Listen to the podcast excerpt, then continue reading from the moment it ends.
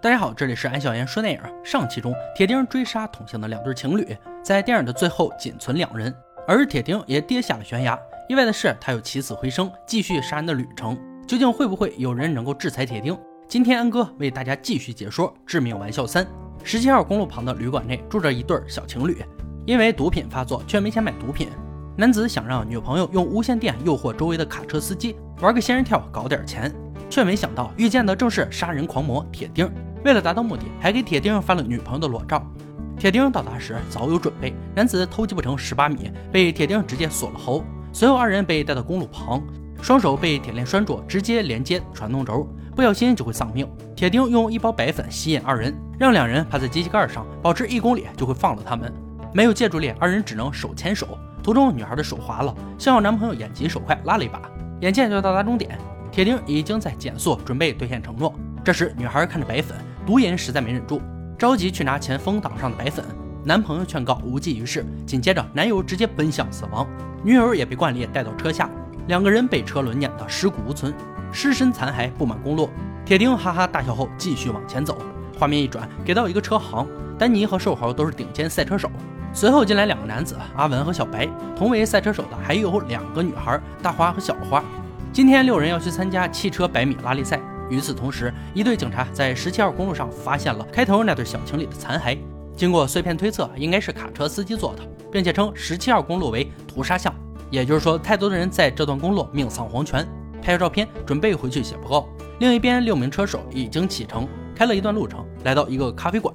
阿文拿着地图和丹尼讨论路线，打算从十七号公路走，这样可以提前行程。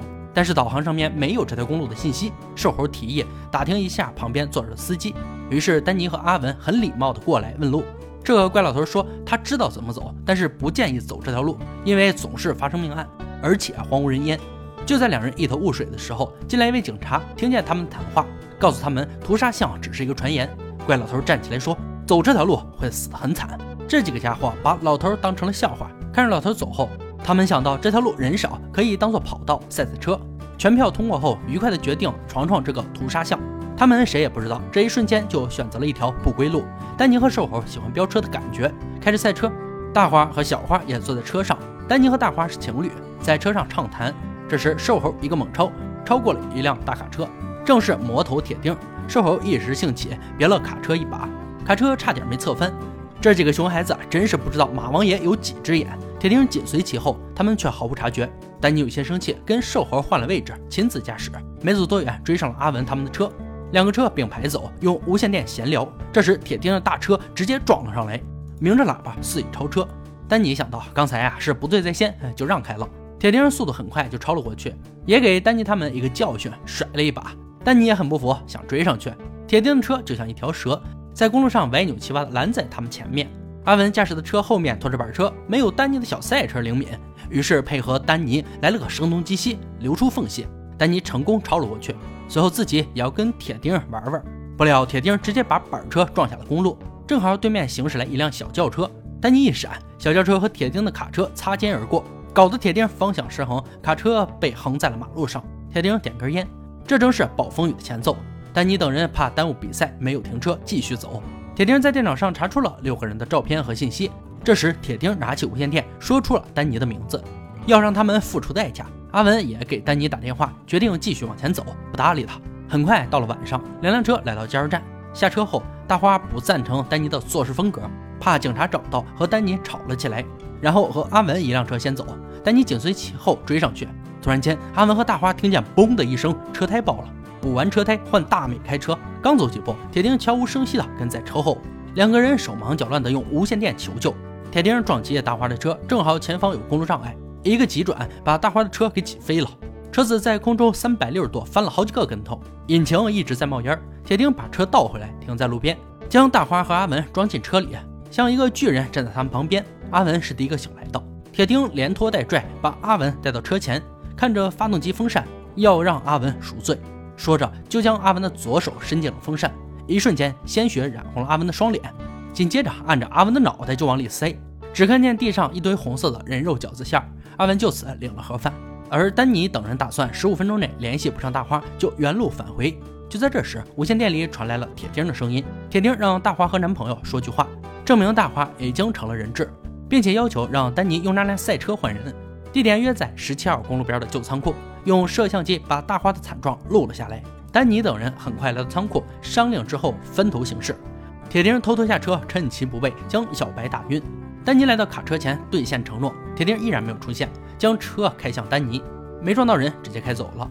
丹尼开车追到半路，遇到了一帮警察，警察把他们当做肇事者。丹尼拿出手机给警察看了大花的视频，警察打算和他们一起去营救大花。车还没掉头，就被铁钉大卡车撞得粉碎。铁钉从无线电中告诉丹尼，现在不是一辆车能解决的事了。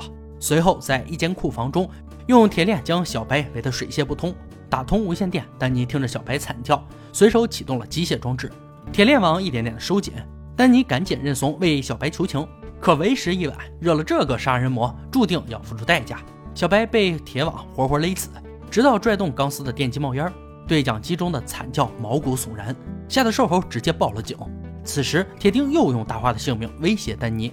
让他一个人去十七号公路峡谷旁的垃圾场见他，丹尼无奈只能赴约，而瘦猴吓得魂儿都没了，自己下车回家找妈妈去了。小花决定跟丹尼一起去救人，然而瘦猴把这件事想太简单了，依然狼入虎口，被铁钉抓了去。另一边，一个警察在公路上发现被撞碎的警车，还有被烧成肉干的警察，他赶紧召集所有警察赶往这里。此刻的瘦猴噩梦已经开始，脑袋被卡在卡车尾部，下面放着千斤顶。铁钉嘴里叼着烟，轻轻一踩，瘦猴去投胎了。铁钉啊，拿出一桶汽油洒在地上，油桶放在瘦猴身上，索性一把火烧了，开上车头直接走了。小花和丹尼已经到达垃圾站，丹尼让小花开车去安全的地方，一人只身入虎口。丹尼走进垃圾站，看见了铁钉本尊，空中挂着一辆汽车，里面有大花的惨叫声，下面就是破碎机。铁钉的手里拿着斧头，顺手就扔了，选择赤手空拳和丹尼单挑，三两下就把丹尼打得够呛。一个铁膝盖，丹尼就满嘴吐血。铁钉拿起斧头的瞬间，小花开着车迅速将铁钉撞倒。两人赶紧跑上破碎机，打开车门，里面只有一部手机放着录像，录像就是大花遇难的过程。原来大花被铁钉绑在卡车的车顶，将车快速驶入限高处，大花已经拦腰而撞，早已粉身碎骨。绝望的丹尼怒火中烧，打算下去杀了铁钉报仇，却看不见铁钉踪影。刚上车要追，铁钉驱动的卡车从后面进攻。把两个人的小车挤在中间，小花的腿卡在车上不能动。就在这危机时刻，丹尼一个跟头翻出去，爬上了一辆钩机，捣鼓半天，用铁爪捏碎铁钉的车头，迅速抓起卡车头，连人带车一起扔进了粉碎机，还用力猛猛地助力了一把。就这样，二人终于从魔鬼的手中活了下来。六人组就只剩下了两人。天亮的时候，警察已经赶到。就在大家打算一睹铁钉芳容的时候。捏碎的卡车头里面却空空如也，所有人人心惶惶。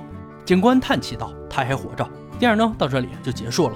影片最后，黄昏时刻的十七号公路旁，一个人高马大的男人伸手拦下了一辆大卡车。上车之后自我介绍：“秀铁钉。”这枚玩笑共三部，到今天全部解说完毕。看了这一系列电影，感觉这玩笑还真不能乱开。公路上毕竟不是能逞能的。总之不作死啊就不会死。真正遇到变态的人，小命都不知道怎么没的。都是和平社会了，还是不要太极端的好。好了，今天解说就到这里吧，我们下期再见。